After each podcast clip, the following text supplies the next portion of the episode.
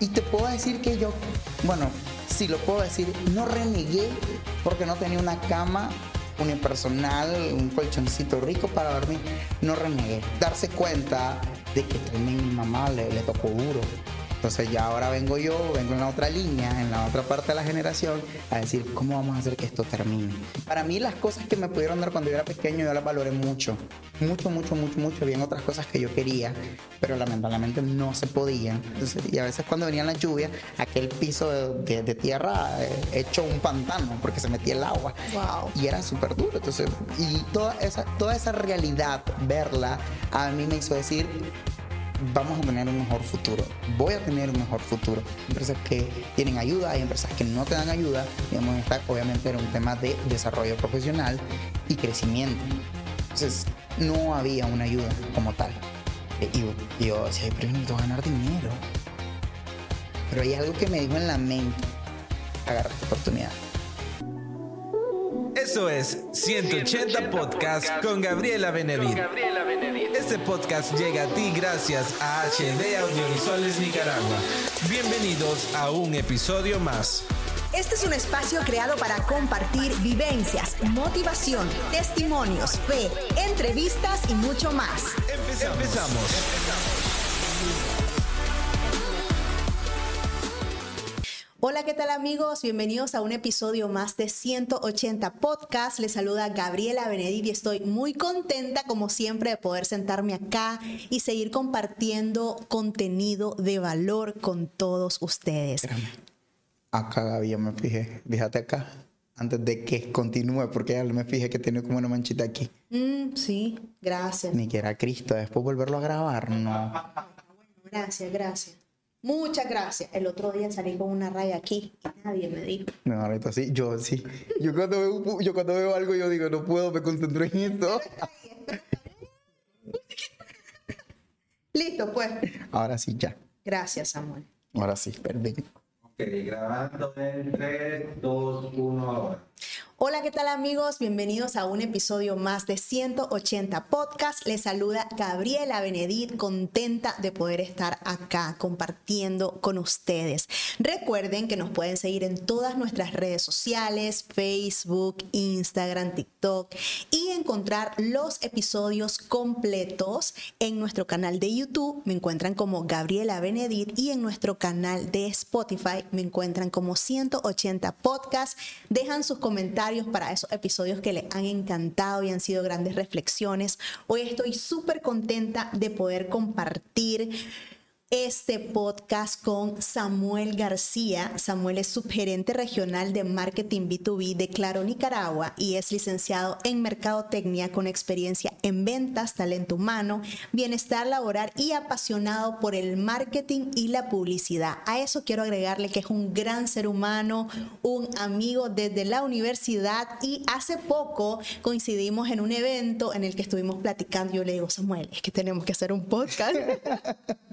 Entonces estamos aquí sentados y me siento súper rico porque, o sea, ya tenemos confianza. Yo tengo el privilegio de haber compartido con muchas personas que no les gustan las cámaras, pero como yo les hago sentir muy bien, entonces me los traigo y lo siento.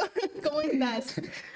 Bien, y aparte, pues para decir que es la primera persona, la primera persona que me hace una entrevista, por lo general, a mí me ha tocado hacer entrevistas, ser el entrevistador, no ser el entrevistado.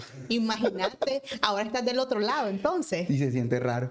Se siente raro. Así me han dicho varias personas que, que estaban en tu misma posición, pero no, pues contenta, Samuel, de después de tantos años. A ver, ¿cuántos años teníamos más o menos de no vernos? Desde el 2008, 2009, por ahí. Por ahí más o menos, que fue cuando comenzamos en la universidad. Estábamos para que tengan unido ustedes como en segundo año de la universidad. Segundo, sí, nos conseguimos. Primero, segundo. Primero, segundo año, por ahí. Ya después ya cambiaste de universidad y fueron muchos, muchos cambios, pero sin duda conocerte en esa temporada, yo siempre te vi como un chavalo intenso, ¿verdad? Enfocado también, muy esforzado y gran ser humano La gente que se sienta conmigo es gran ser humano primero, antes que todo título, ¿verdad? Antes que todo puesto. Yo creo que eso es muy importante. Eh, y compartíamos en ese, en ese coctelito, Samuel, tantas cosas que hemos vivido. ¿Y cómo estás? ¿Cómo te encontrás el día de hoy? ¿Qué te puedo decir? Em, muy contento y como dijiste, el, antes que cualquier título es la parte humana, es la parte de lo que te hace ser persona, de lo que vos podés conectar con la gente. Yo lo que espero de hoy, de este espacio, es que obviamente sea un ejemplo, como todas las historias que has traído acá, que sea un ejemplo de que todo es posible con perseverancia, con disciplina.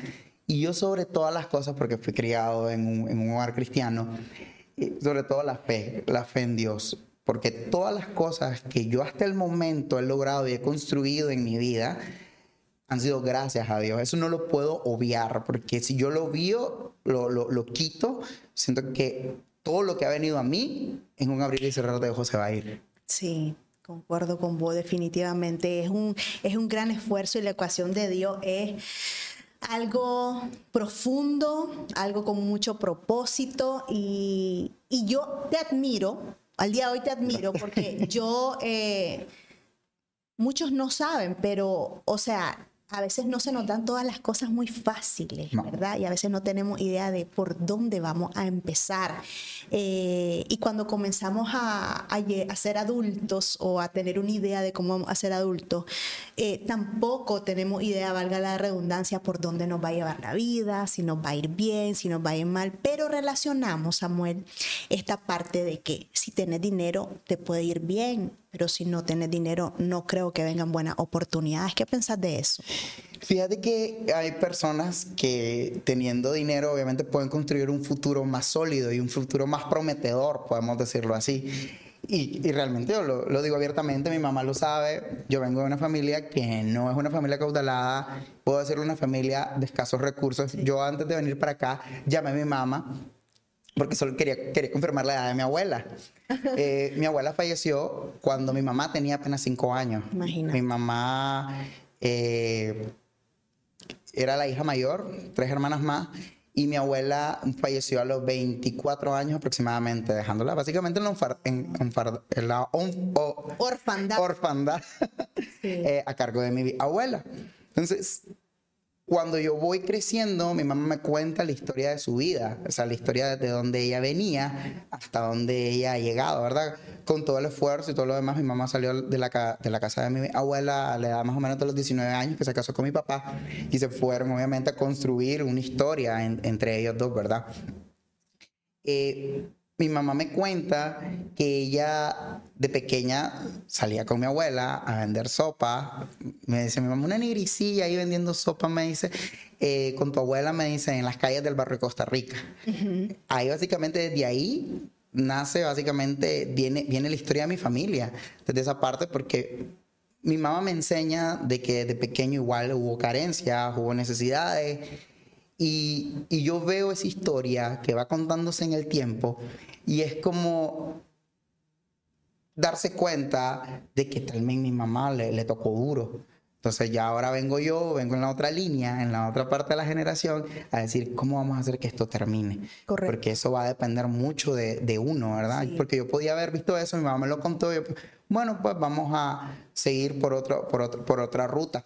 Pero hay una, había una fuerza interna que decía, no, tenemos que ir por más. A veces, a veces, a veces para algunas personas no es bueno ser ambicioso, pero yo creo que sí, es sí. bueno ambicionar el éxito, claro. porque ese éxito no solo te va, te va a contribuir a vos, sino que va a poder bañar a toda tu familia. Claro, a tu a generación. Tu, a tu generación, a los seres que están alrededor tuyo. Increíble, ¿no? Seguí, seguí. Entonces, eh, fue un camino, no fue fácil, como te digo, no vengo de una familia caudalada, ahí te lo digo, básicamente cómo venía construyéndose todo. Este, soy el hijo menor del matrimonio entre mi mamá y mi papá, tengo mi hermana mayor. Este, soy el cumiche, diríamos nosotros. Eh, Pero eso que dijiste, eh, de que, que tenías que romper con ese, con ese patrón, por así decirlo, y aspirar a mucho más. ¿A qué edad estuviste consciente de eso? Porque obviamente habemos muchos que también pensamos así, pero no es solamente pensarlo, es también actuar, hacer cosas diferentes. ¿A qué edad estuviste consciente de que vos mirabas a tu alrededor eh, y vos decías, no, yo tengo que hacer mucho más que esto? Mira, yo estuve consciente, bueno, Vos te, vos te das una idea desde cuando ya como te insertan en la parte del colegio. A mí con mucho sacrificio me, me, me, matricularon en un colegio cristiano, llamado Buanerge. Entonces ahí había estudiado todas mis, mis, mis primos por parte de mamá, entonces mi hermana, yo. Y para mi familia fue difícil, fue duro para mi papá, porque en ese entonces, mira, mi mamá eh, no logró culminar mi mamá no logró culminar su, su secundaria, no la logró terminar. Pero obviamente por un tema de que terminó, eh, se casó, se dedicó a mi hermana, a mi, a mi hermana, y luego obviamente a mí, a la, a la casa. Como muchas madres, como muchas mujeres lo, lo terminan haciendo.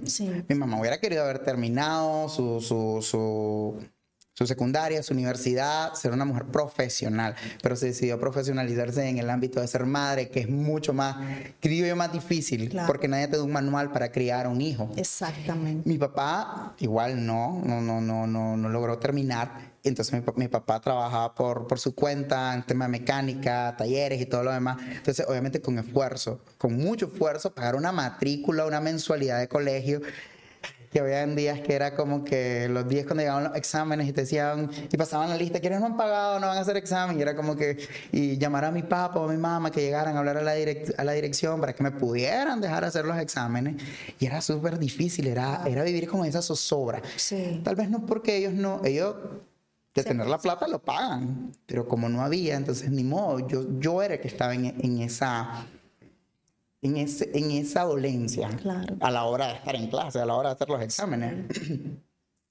Entonces, eh, venir y ver eso ya me daba, yo me decía, yo, yo, no, yo, no, yo no puedo, yo no quiero, yo quiero que mi familia tenga lo mejor, yo quiero, yo ya que mis amigos hablaban de las casas de ellos, que, ay, que voy a hacer una fiesta, ay, que voy a hacer tal cosa, ay, que mi papá me va a llevar de vacaciones a tal lado, cosas tonta, pero que cuando vos estás niño vos decís, yo no tengo eso, yo quisiera tener eso.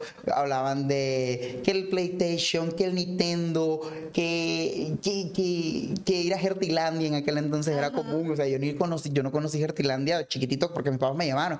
Porque prioridad cuando llegaba era poder pagar y comida y tener algo, algo para vestirnos. O sea, eso era prioridad en mi casa. Era prioridad y cuando se podía había una salidita que al malecón y cositas así, ¿verdad? Entonces, para mí las cosas que me pudieron dar cuando yo era pequeño, yo las valoré mucho.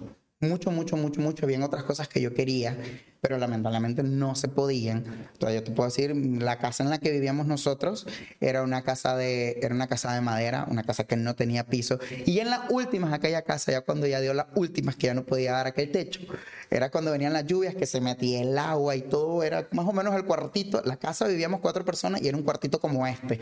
Entonces estaban las camas, estaba la cocina, estaba la sala, o sea, el televisor y todo. Entonces, y a veces cuando venían las lluvias, aquel piso de, tierra eh, hecho un pantano porque se metía el agua. Y era súper duro. Entonces, y toda esa, toda esa realidad, verla, a mí me hizo decir, vamos a tener un mejor futuro. Voy a tener un mejor futuro. Eh, podría parecerse que ahora, a la edad que tengo, no, no tuve carencia, sí la hubo carencia. Yo en su momento dormí afuera de la casa porque pues ya, ya estaba más grande, ya no, podía, ya, ya no podía dormir con mi mamá porque compartía la cama con mi mamá, dormía con mi mamá. Eh, yo hubo un tiempo que me tocó dormir fuera, afuera de la casa, en una hamaca. Yo dormí divino en la hamaca, sí, dormía divino en la hamaca. Eso como, creo que tenía como 12, 13 años. Y luego eh, se vino una construcción, al, ya empezamos a, ahí se logró un esfuerzo y se, se construyó la casa, ya la, la, casa, casa que, donde ya estamos, donde está mi mamá, papá. Que me acuerdo que yo llegué una vez a tu casa y estaba ahí en, en, en encaminada, encaminada, a construirse. Eh, y yo te visité, conocí a tu mamá, eh, que me la saludas cuando la veas. Yo te la saludo.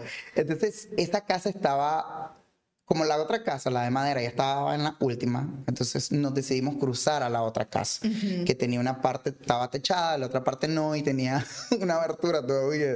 Entonces, eh, así nos cruzamos, y dijimos a la mano de Dios. Y si nos fuimos a la otra casa, eh, yo no tenía cama todavía, entonces me tocaba dormir en una loseta.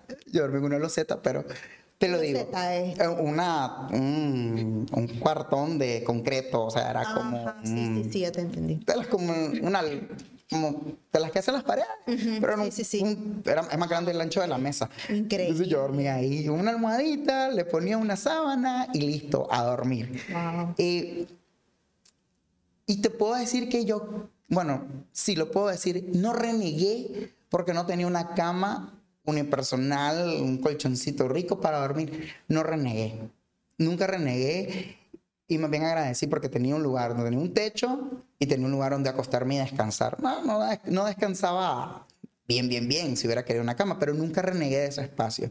Me gustaba, al final me acostumbré. Y son esas cosas las que me, me, me decir a mí, vamos por más, vamos por más, vamos por más.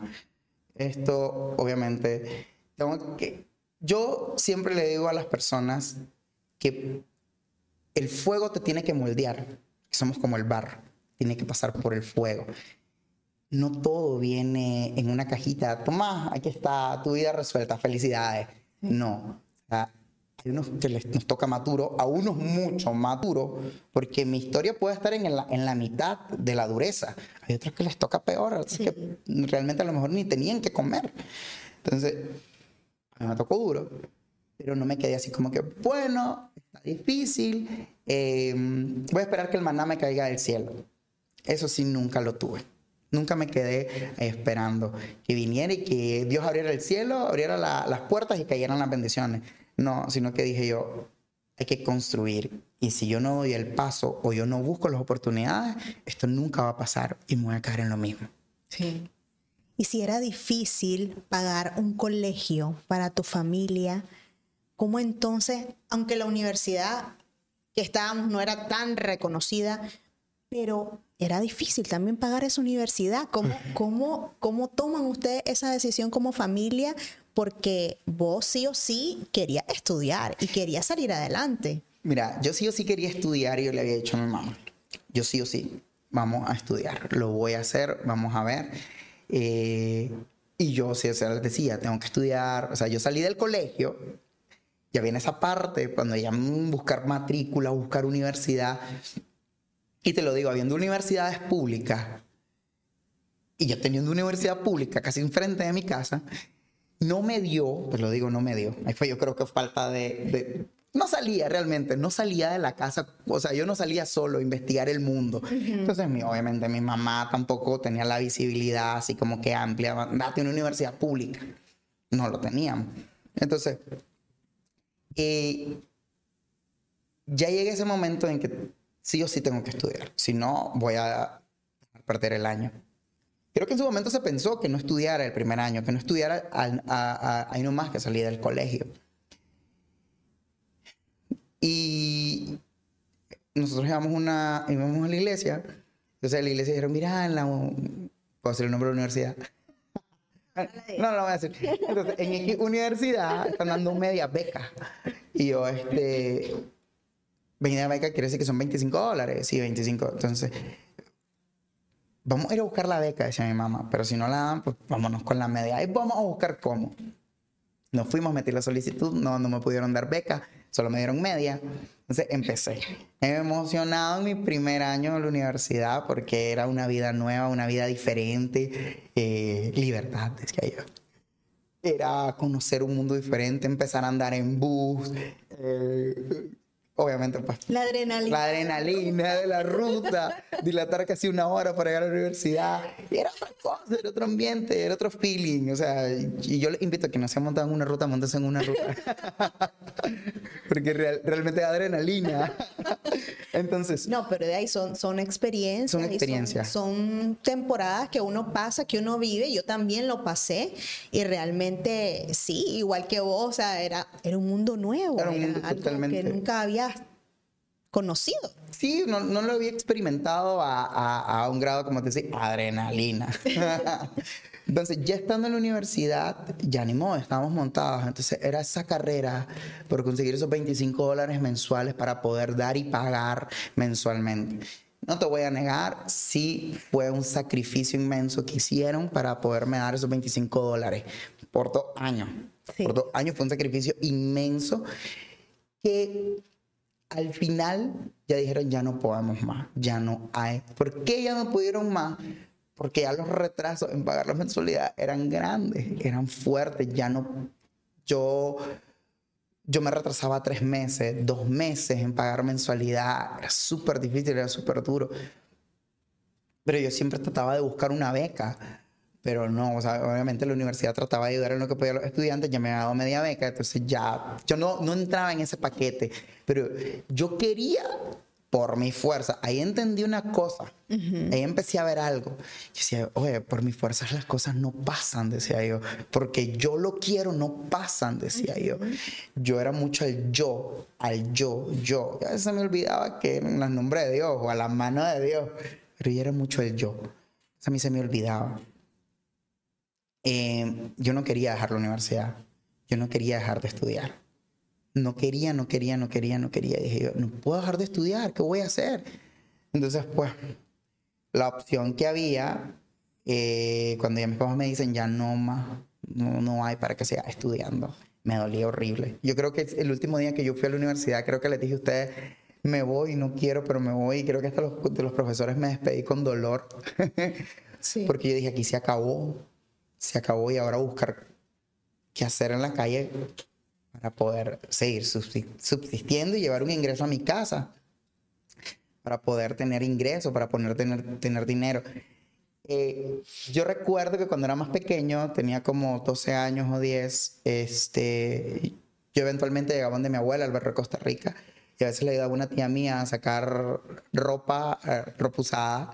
Y yo agarraba un, un altavoz y me ponía en el barrio a, a pregonar que se vendía ropa para ganar alguito, alguito de plata para llevar, para llevar un carrocito de frijoles y para llevar algo de comer a la casa. Sí. Porque siempre estuvo en mi mente el poder llevar un ingreso a la casa. Eso siempre estuvo en la mente.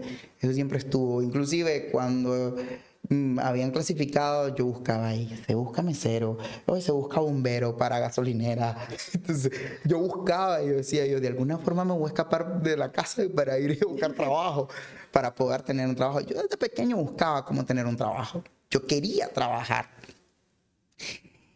pero nunca se dio.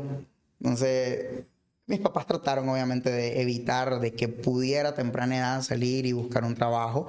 Sí, obviamente trataba de tener algunos, algunas actividades Ingresos extra. ingresos extra. sí. Llevaba a vender caramelos al colegio cuando estaba chiquito, entonces al escamote vendía caramelos en la sección. Tenía un Nintendo que lo alquilaba en horas de clase. No hagan eso, por favor. y en tiempos libres, pues le alquilaba y yo, ah, cinco pesos la media hora. Y pesos eran bastante allá por el año 99. Sí, sí, Eran sí. bast- era bastante plata para un grillo. Sí. A mí recuerdo que me daban a veces cinco pesos para ir al colegio, cinco pesos. Y ahí compraba una gaseosa de tres y un churro de dos. Entonces, esa era mi, esa era mi merienda. My- O a veces nada, pues. A veces ni modo, no había nada, ni modo, no hay. No podía pelear contra, contra algo que, que, no, que no se podía. Sí. Y volviendo al tema de la universidad, ya ni modo, chao, bye, se acabó el sueño, hasta aquí llegamos. Y mi mamá me ve un día en la casa, ya cuando ya se acaba el sueño, en, en aquel 2009 Nueve. se acaba ese sueño para mí, a mediados de año. Sí, yo me Mi acuerdo. mamá me ve, ¿y por qué no vas a Lupoli? ¿Por qué no vas? Me dice ahí enfrente.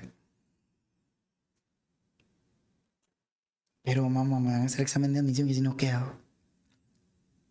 A veces la mentalidad del ser humano, a veces no nos creemos dignos o no nos creemos capaces. No nos creemos. Somos la primera persona que se boicotea en esta vida. O sea, no es necesario que ven, que estén 20 personas, que esté la humanidad entera.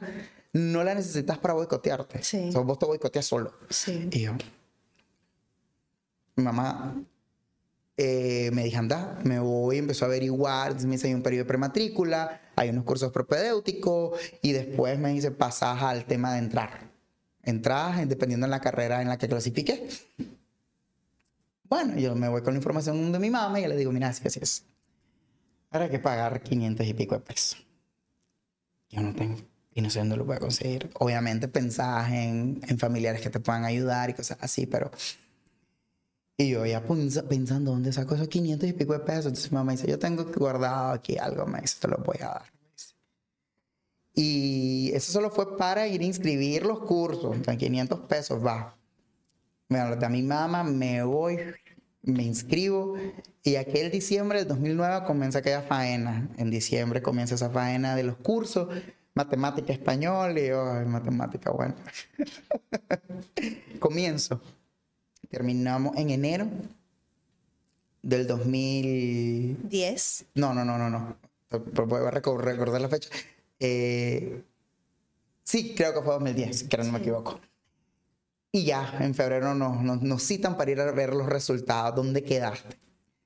Yo me voy con aquella emoción, con aquella ansiedad y con aquel estrés de que si quedé, no quedé, quedé, no quedé. Yo había puesto de primera opción mercadotecnia y segunda opción administración de empresas. Mercadotecnia fue la primera carrera que estudié en Luenic, que desarrollé por dos años. Y luego me fui y me voy a ver y yo buscar a ver dónde, dónde. Y yo pasaba García López, Samuel Alberto, García López, Samuel Alberto, García López, Samuel Alberto. Pero vuelvo a lo mismo. Mi mentalidad era, a ver, voy a buscarme en la segunda opción, porque estoy seguro que quedé en la segunda opción. Administración de empresas, me buscaba García. No quedé. Entonces estábamos con otros compañeros que estudié y me dice, este, ¿y ya, te, ya te encontraste? No, aquí no me encontré. Ah, ya tú buscaste en la primera. No, voy a ver. Entonces García López, Samuel Alberto, dice, no parezco entonces, y un, un compañero me dice, aquí estás, estás como el número 30, me dice. Y yo, García López Samuel Alberto, primera opción mercadotecnia. Dios, clasifiqué. Esa no me la creía. Y yo llamo a mi mamá emocionado, quedé en la primera opción de la carrera. Le digo, yo te voy a estudiar. Entonces, a esa hora empezar a buscar la otra parte para en la matrícula. Y de ahí fue que tuve la subvención total y empezar de cero. No convalidé clase. Eso te iba a preguntar porque vos andabas en esas vueltas. Voy a ver si convalido alguna tan siquiera, pero ninguna. me dio dolor. Y yo decía yo, perdido años. Perdí dos años de mi, car de mi vida, decía yo. Sí. Dos años de sacrificio, dos años de dinero, decía yo. Dos años de sacrificio de mis papás. Pero yo decía yo, si yo hubiera hecho el, el esfuerzo y hubiera molestado para seguir ahí en esa universidad donde me salí, no, no, no, no sabría si yo estuviera aquí hoy sentado. Claro. Porque el destino no lo tenía tejido yo. Yo no quería entender que quien está moviendo los hilos eh, es, un, es el ser omnipotente, Dios. O sea, Él es el que iba tejiendo, ok, vas a pasar por el fuego, esto te va a doler, esto lo vas a perder, pero yo te voy a dar algo más, mayor y mejor Claro. Yo la padecí. Yo decía, yo, chica, dos años perdidos, dos años perdidos. Más no sabía que esos dos años me iban a servir por un tema de conocimiento. Claro, por supuesto. Iba avanzado, por decirlo Claro, así. ya Cuando te vinieron todas esas, esas materias básicas, ya era pan comido para vos. Ya era pan comido, como vos lo dijiste bien. Eh, a mí me tocó eh, ser monitor de contabilidad. Yo daba clases de contabilidad. A los, a los- a- Desde el primer año que entraste. Sí, solo recibimos la primer, como que la primera fase, las primeras semanas de contabilidad. Yo ya lo llevaba más avanzado porque eh, me gustaba la contabilidad. Sí. Me gusta todavía. Y luego estadística. Entonces fui monitor de estadística. Me me gustaba la estadística. Esos ejercicios. Entonces, fui monitor de contabilidad y estadística. Y pude contribuir. De lo que yo ya había, aprendido en, la otra universidad, lo pude contribuir, lo pude dar a la humanidad. De ahí aprendí también y entendí que una de las cosas que, que, yo tenía que, que trabajar era el brindar a mi, a mi alrededor, ayudar, colaborar. Siempre estuvo en mí el poder ayudar. Y si yo podía hacerlo, yo lo hacía desinteresadamente. No me importaba que tenía que llegar un viernes y dar mi tiempo, porque al final, como dicen, uno nunca sabe para quién trabaja. Yo no sabía que lo que estaba haciendo en ese momento en la universidad era algo que de alguna u otra manera la misma universidad, sin darme cuenta, me lo iba a retribuir también. lo hiciste sin esperar nada a cambio, como bien lo dijiste. Solo, o sea, viste la, la posibilidad de poder ayudar y ayudaste y luego se te vinieron otras oportunidades con ellos mismos. Mira, con la universidad se me vinieron un montón de oportunidades. Inclusive, este, fui parte de algo que le llaman decanes, del programa de protocolo. Sí, sí, sí. Y yo creo que rompí mi propio estereotipo, porque yo tenía un estereotipo de, yo soy bajito, morenito, y el, el pelo no es aquel pelo eh, liso o colocho. Entonces, este, yo tenía estereotipos. Y cuando a mí me dicen o andan reclutando personas para que sean parte del grupo de CAN y de protocolo, que son los que existen en las grabaciones, actos protocolarios y demás, si no, hay es para que esté un chavalo de 1.70, 80, chele, alto, o sea, bien parecido, o sea, muchachas 90, 190. Entonces a mí me dijeron que, que fuera parte del programa y yo, bueno, de alguna u otra manera con esfuerzo a buscar más o menos pues este, una buena camisa, un buen pantalón, zapatitos más o menos. Porque ahí pues, mm, facilitaban ciertas cosas como el saco, también la corbata y cosas así para esos actos. Y me fui de protocolo. Ahí estuve yo en ese programa de protocolo, también trabajé. Mi papá, cuando a veces lo miraba, que me miraba que a veces me iba a alguna actividad, mi papá decía, este chavalo siempre de yo-yo, siempre levantando la mano porque quiere estar en algunos momentos yo dije yo, yo voy a dejar de ser metido. Pero no. No puedo. No puedo. Porque realmente el, el tratar de en medio de tanta multitud estar brincando y levantar la mano y decir, aquí estoy, aquí estoy, aquí estoy, aquí estoy, te lleva largo. Te lleva largo. Yo no sabía que la gente me estaba viendo. Yo no sabía que, que, que la oportunidad iba a venir de alguien que me había visto. Entonces, por eso yo le, aconsejo a la gente que si quieren hacerlo, háganlo. O sea, no importa lo que diga la gente a tu alrededor, vos hacelo, arriesgate, rifate. O sea, nada te cuesta, vos no sabes dónde está la oportunidad, ni quién es el que te puede dar la oportunidad de crecer o de ir más allá. Sí, definitivamente. ¿Cuál fue el momento más difícil ya durante ese periodo que me estás contando y el más gratificante? Uy, llegaste a una parte que empalma con la historia. Mira, entonces en ese momento de estar de, de, ser monitor, de estar de, en la parte del grupo de decanes de la universidad, yo empecé a trabajar con un área que se llama vida estudiantil. Yo le agradezco muchísimo a mi psicóloga, porque no crean, pasé por psicólogo. Normal. Normal. ¿Cómo pasó? Eso. Entonces ya no es que uno esté loco, sino que uno necesita también que una orientación adicional. Claro. Tus papás te brindan o tus padres te dan una orientación hasta donde ellos puedan. Claro, por supuesto. Pero también, obviamente, todo mundo tiene traumas de niñez, que a veces es bueno, perdón, que te ayuden a esclarecerlos y te ayuden a aterrizar un poco. Entonces, eh, yo conozco una psicóloga que la quiero muchísimo y yo dije que iba a mencionar a personas que han sido clave en mi vida, eh, Ana Díaz. Ella cuando me recibió, ella por decirlo así, vio como un, un diamante en bruto. Dice, este niño hay que pulirlo y hay que trabajarlo. Y algo que tenía yo, hiperactivo, tenía que hacer las cosas rápido, yo quería estar en todo eh, y en constante movimiento. Entonces era una de las cosas que tenía que bajarle. Tenía que bajarle. Entonces, Ana, Ana, Ana tenía cargo del programa Bolsa de Empleo. Eh, con esta universidad se desarrollaban ferias de empleo. Y yo estaba a mis 20 años con aquel ímpetu, yo quiero trabajar, yo quiero trabajar, necesito ganar dinero. Bueno, la universidad me daba una beca que me ayudaba con ciertas cosas. Era un monto que me daban mensual, porque, pues, gracias a Dios, tenía excelencia académica.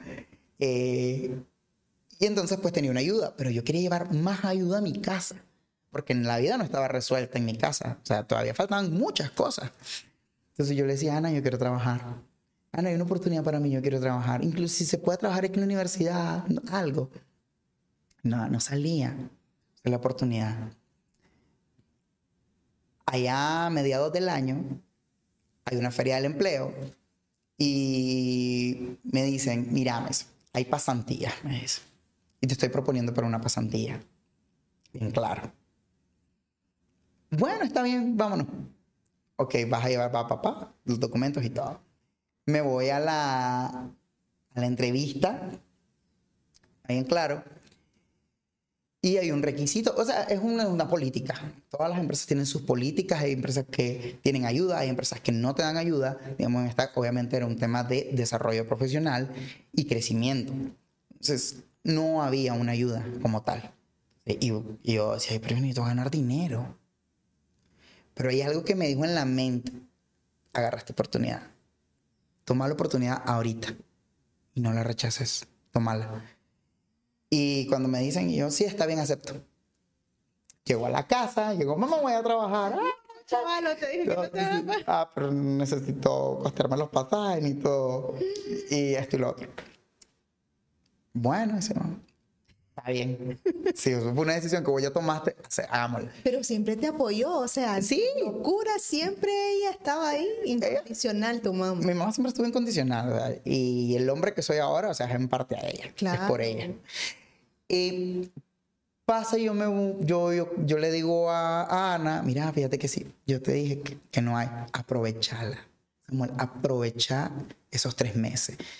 Ah, eran tres meses. Eran tres meses. Y a mí me dicen todavía, me dicen, puedes coger horario, mañana o tarde. Yo estudio en la tarde. Me voy en la mañana. Yo recuerdo que tenía que agarrar ruta, eh, así que a las seis y pico de la mañana para poder llegar allá por el lado de la en Paul Jenny, donde quedaba, Largo. donde ahora es una zona súper transitada, hay un montón de negocios y una zona lujosa, súper guau ahorita, la zona de, del Club Terraza. Cuando a mí me tocó hacer la pasantía, que esa zona era árida. Con costo creo que estaba el Club Terraza, la UNAM, que era conocida, y Osana. A veces me tocaba irme a pie a buscar la ruta. Eh, hay días que, que, me quedaba haciendo más tiempo en, en, en, el trabajo. Y hay algo peculiar de, de cuando comencé en Claro. Y yo puedo decir que es la gente hay gente que realmente vos sentís que tiene calor humano y que sin saber quién sos te reciben. Yo el primer día que llego a hacer mi pasantía, yo estoy afuera y viene una camioneta Jeep. Mira lujosa en aquellos tiempos, una Jeep lujosa. Y yo, se para y yo, me dice, una señora, ¿va a ingresar al edificio? Me dice. Y yo, sí, es, es nuevo. Sí. Yo, sí. Vos como pollito comprado. Yo, uy.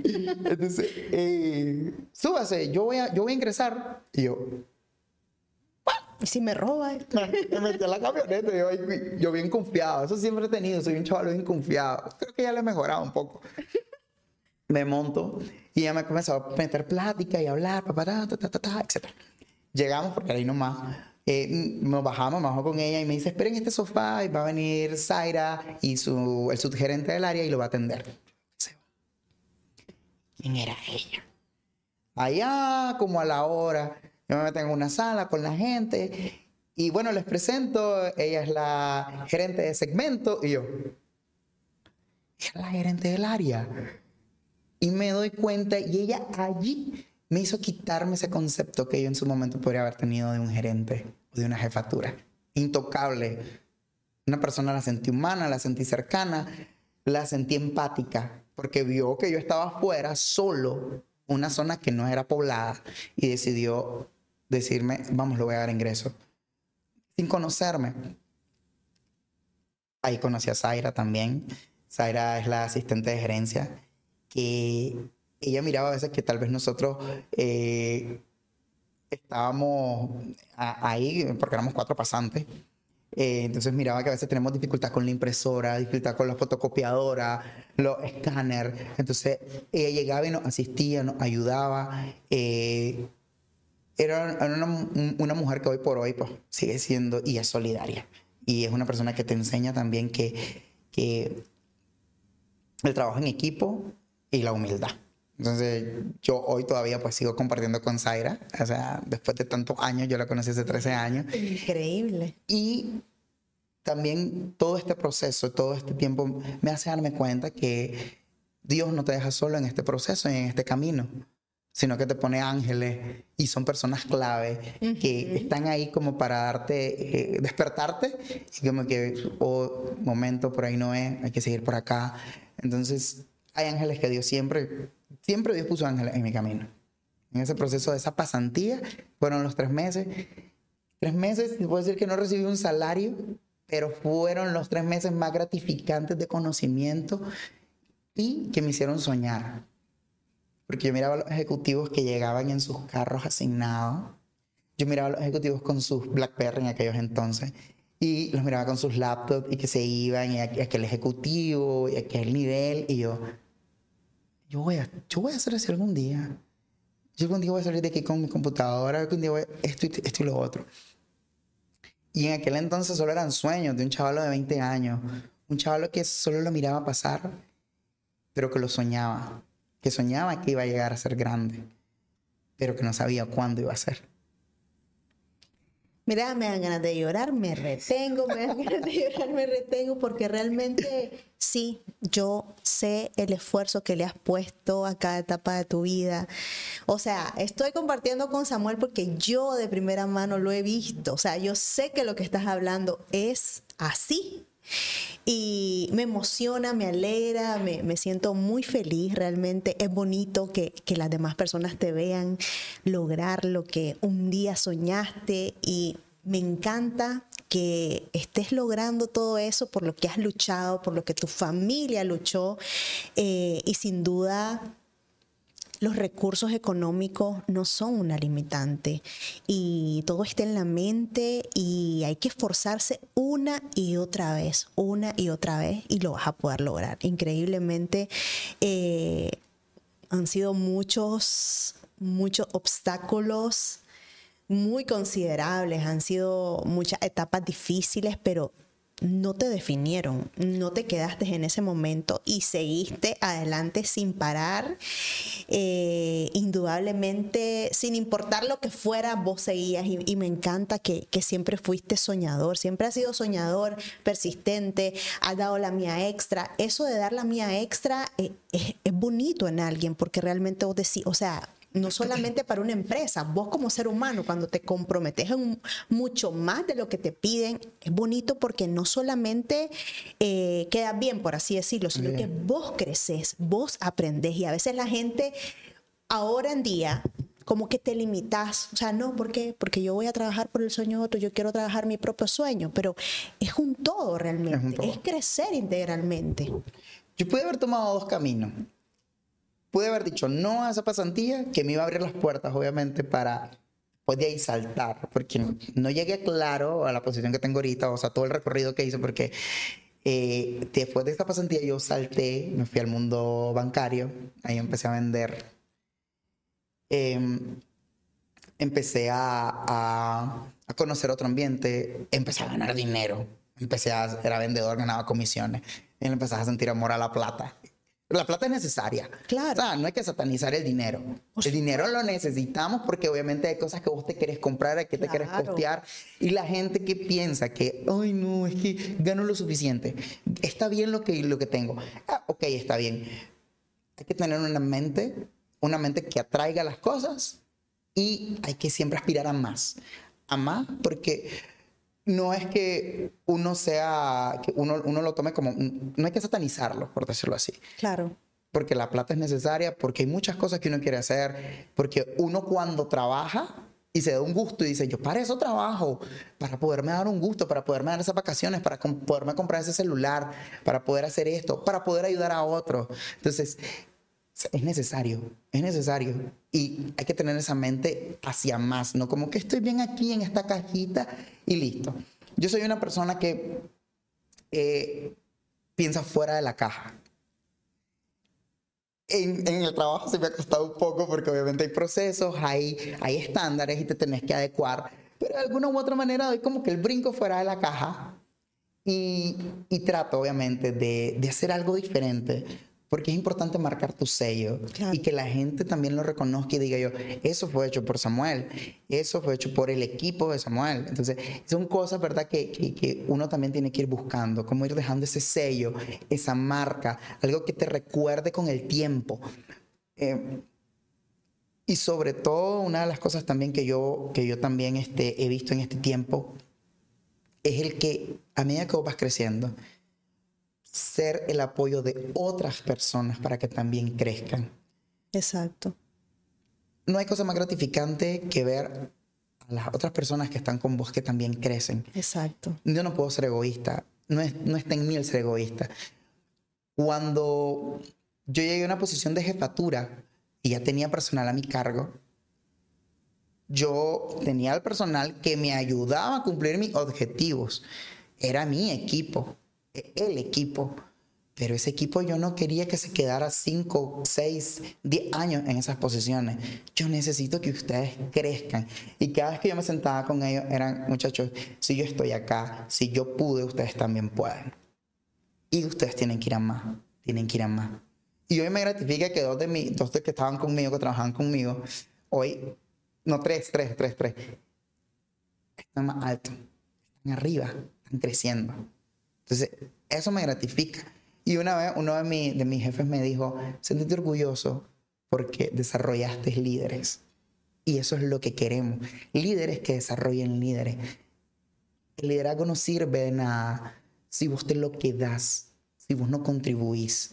Entonces, hoy los líderes tenemos que ayudar a otros a que sean líderes, a que crezcan y que decidan esa grada que no quieren subir. Vamos, súbanla. Ok, te vas a caer, puedes bajar tres peldaños, pero dale, otra vez lo tienes que volver a subir. A mí me pasó, o sea, cuando yo regreso a Claro, yo regresé a Claro como una persona que era atención al cliente. O sea, yo no empecé con un puesto de jefatura, para nada.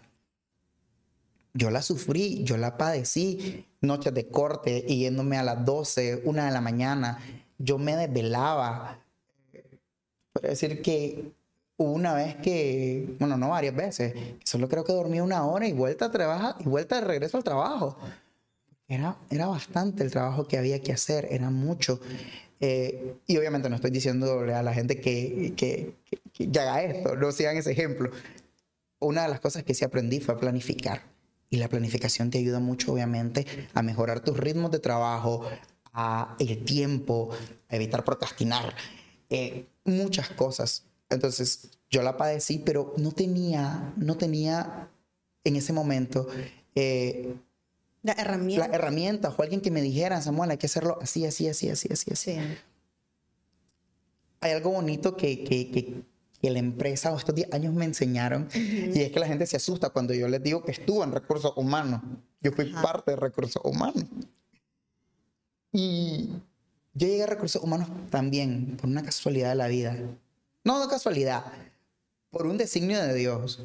Dios dijo, hay que moverlo. Esta pieza la tengo que mover para acá, para que ahora aprenda la parte humana.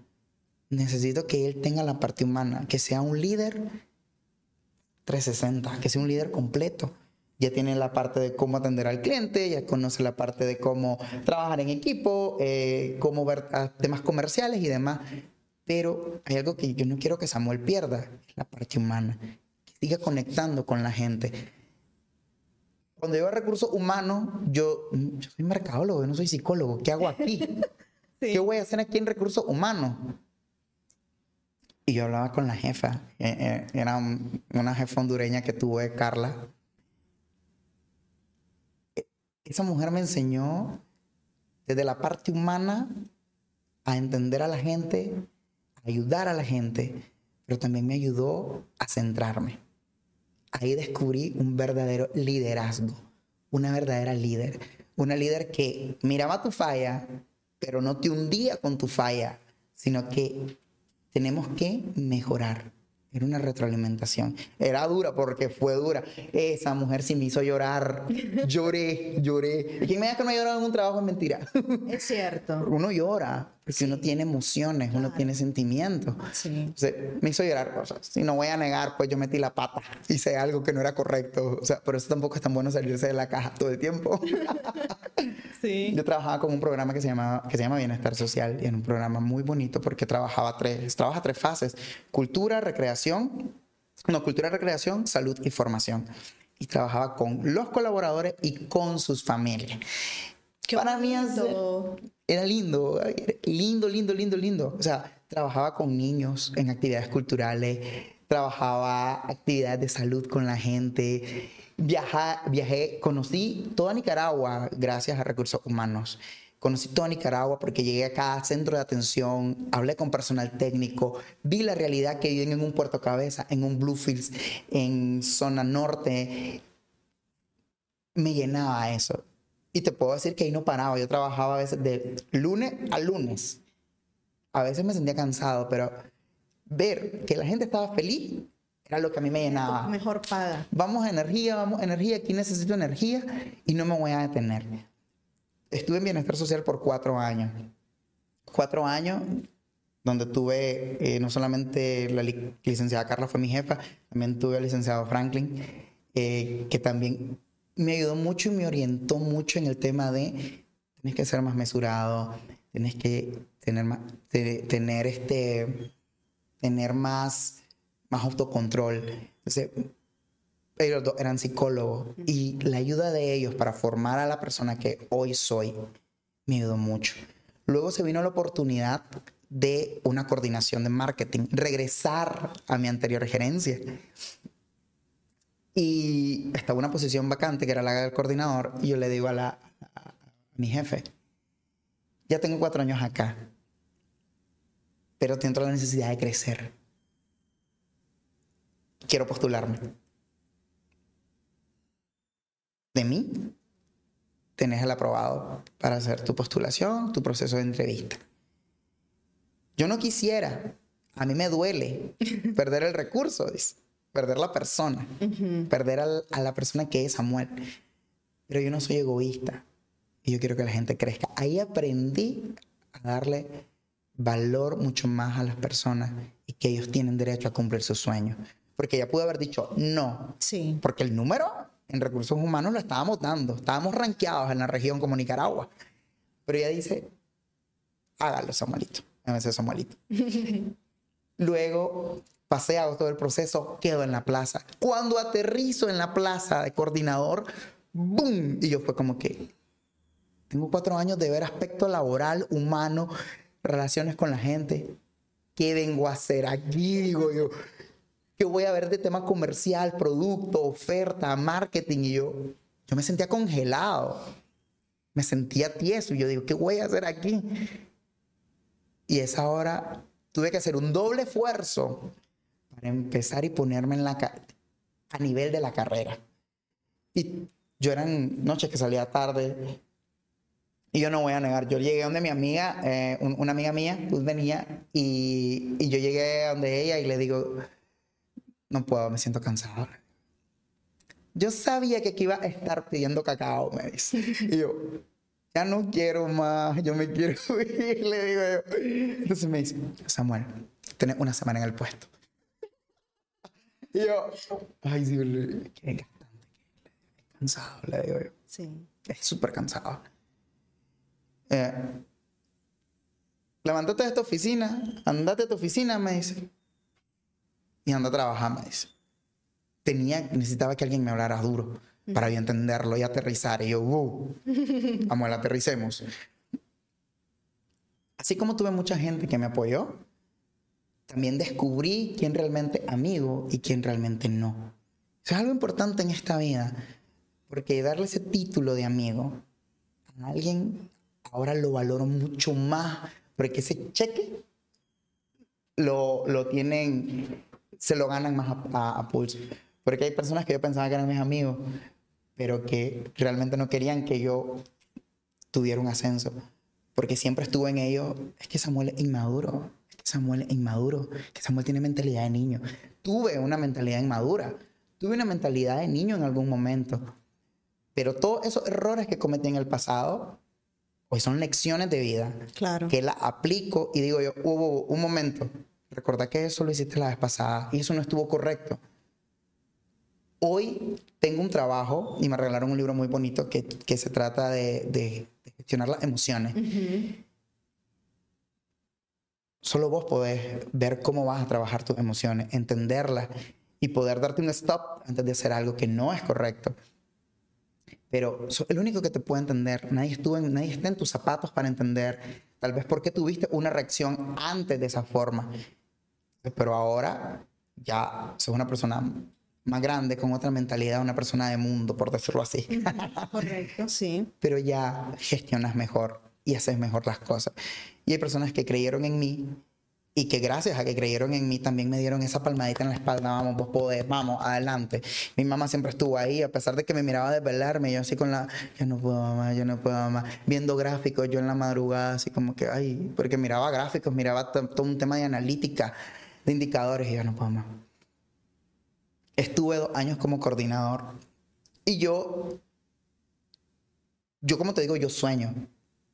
Yo lo que yo me sueño se hace realidad y, y, es Dios que me pone realmente esos sueños en la mente.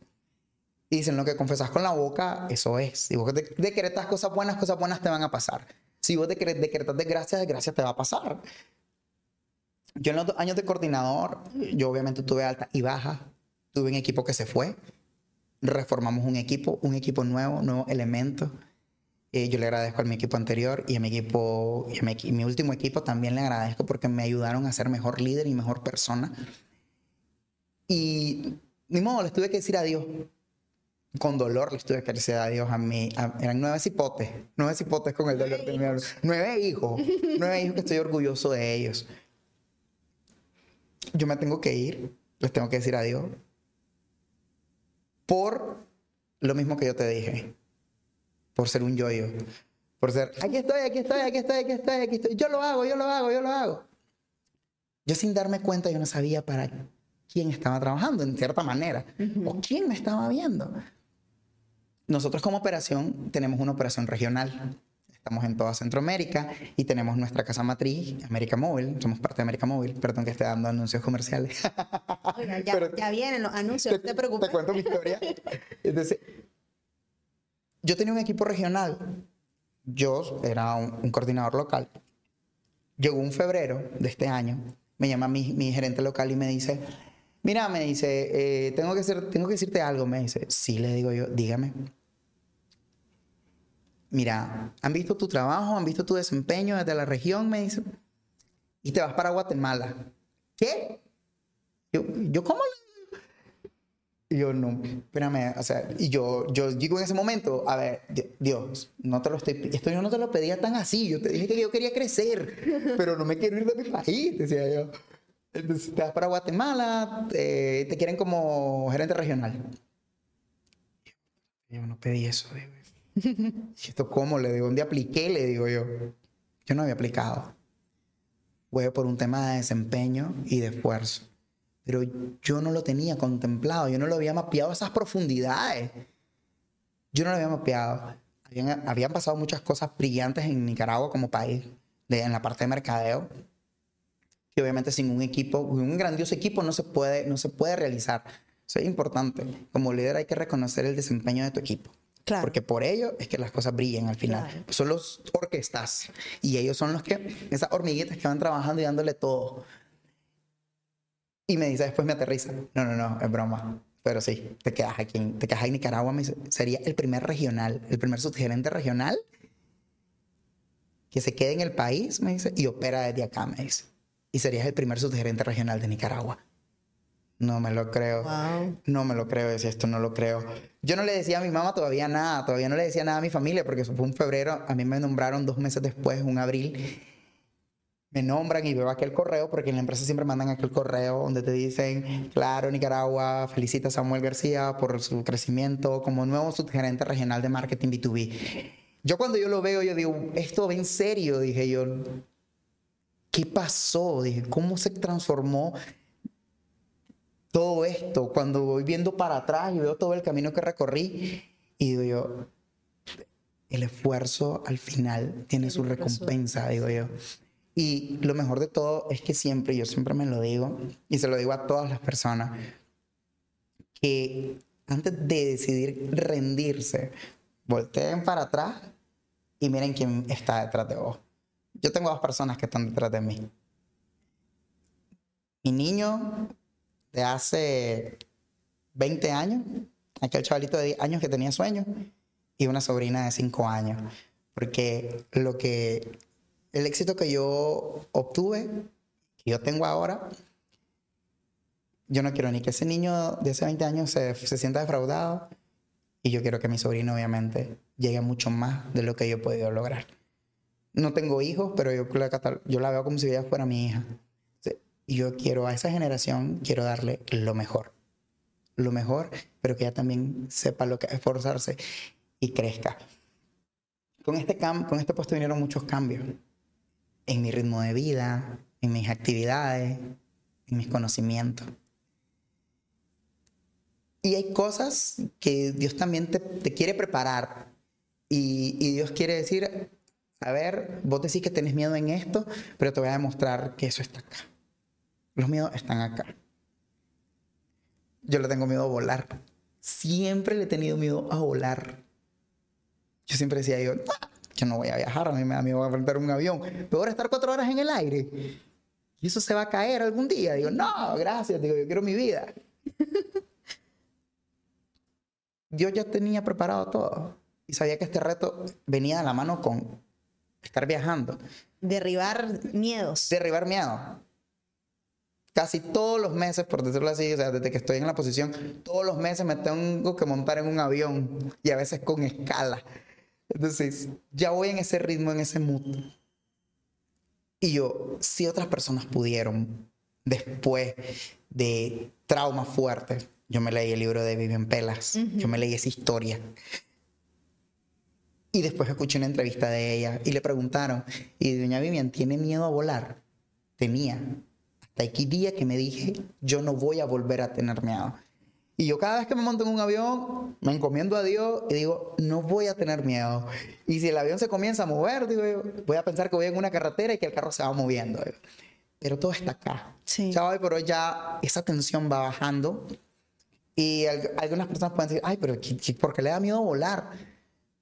Pero hay personas que sí se tensionan, sí, se estresan. Hay, hay cosas en la vida que, que te dan temor, te dan miedo. Puede ser un animal, puede ser manejar, puede ser montarse a un barco, muchas cosas.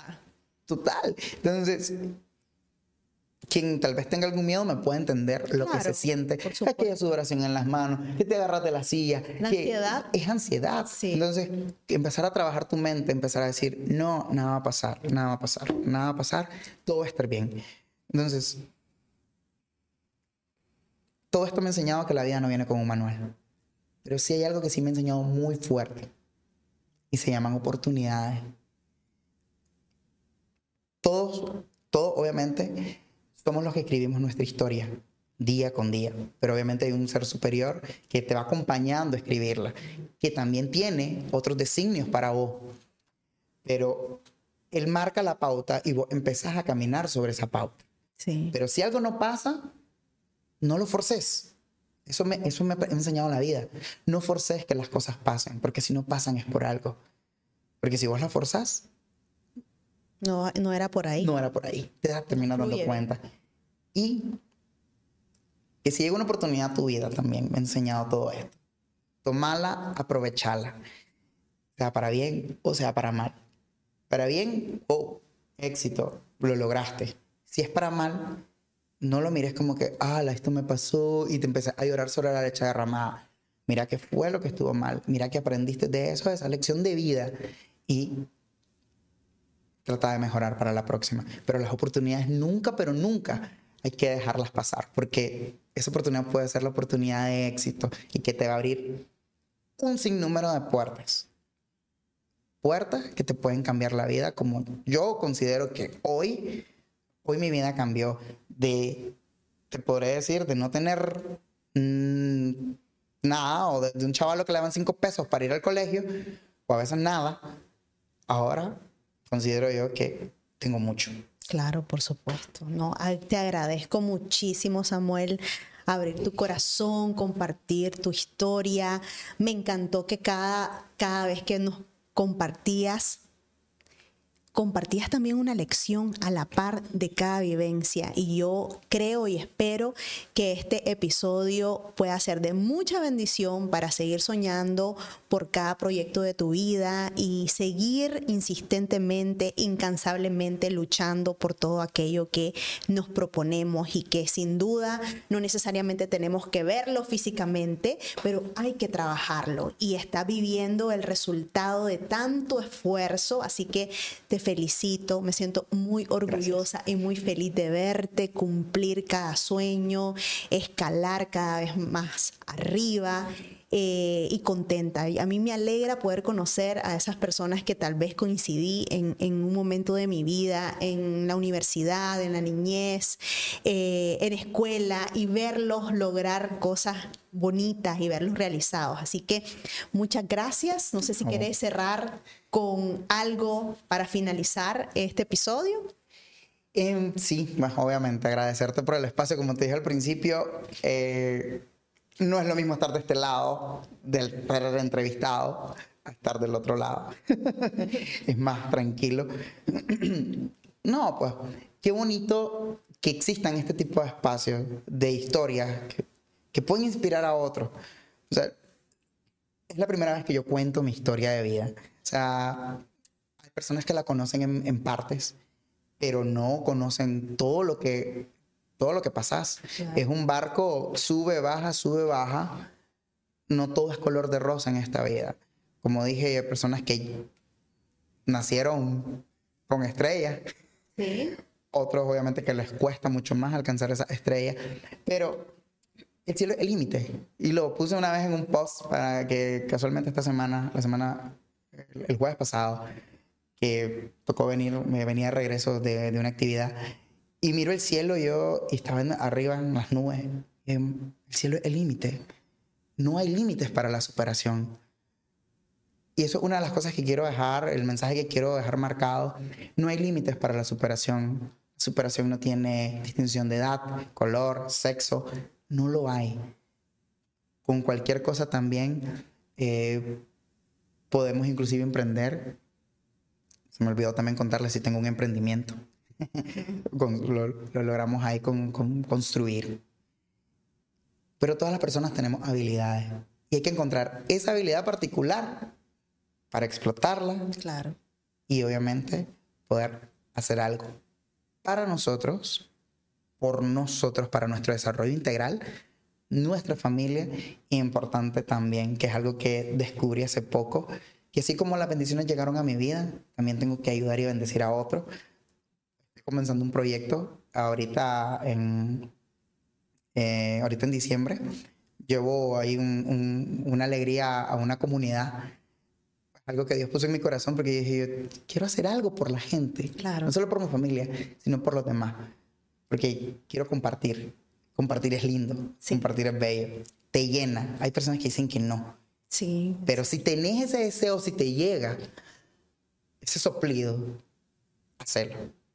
Y como te digo, solo quiero cerrar en que no hay límites para la superación y que esa oportunidad que vos mires así como si se abre una puerta, anda, arrebatala. No sabes todo lo exitoso y maravilloso que te puede pasar.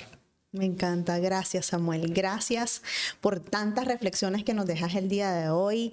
Samuel es chiquito de edad, pero tiene una gran historia. Muchísimas gracias Samuel por, por compartir todo esto con nosotros. Esperamos que a ustedes les haya gustado mucho este episodio y recuerden compartirlo con alguien que considere les pueda motivar y pueda ser de una historia de superación para todos ustedes. Muchísimas gracias por habernos acompañado y nos vemos en un próximo.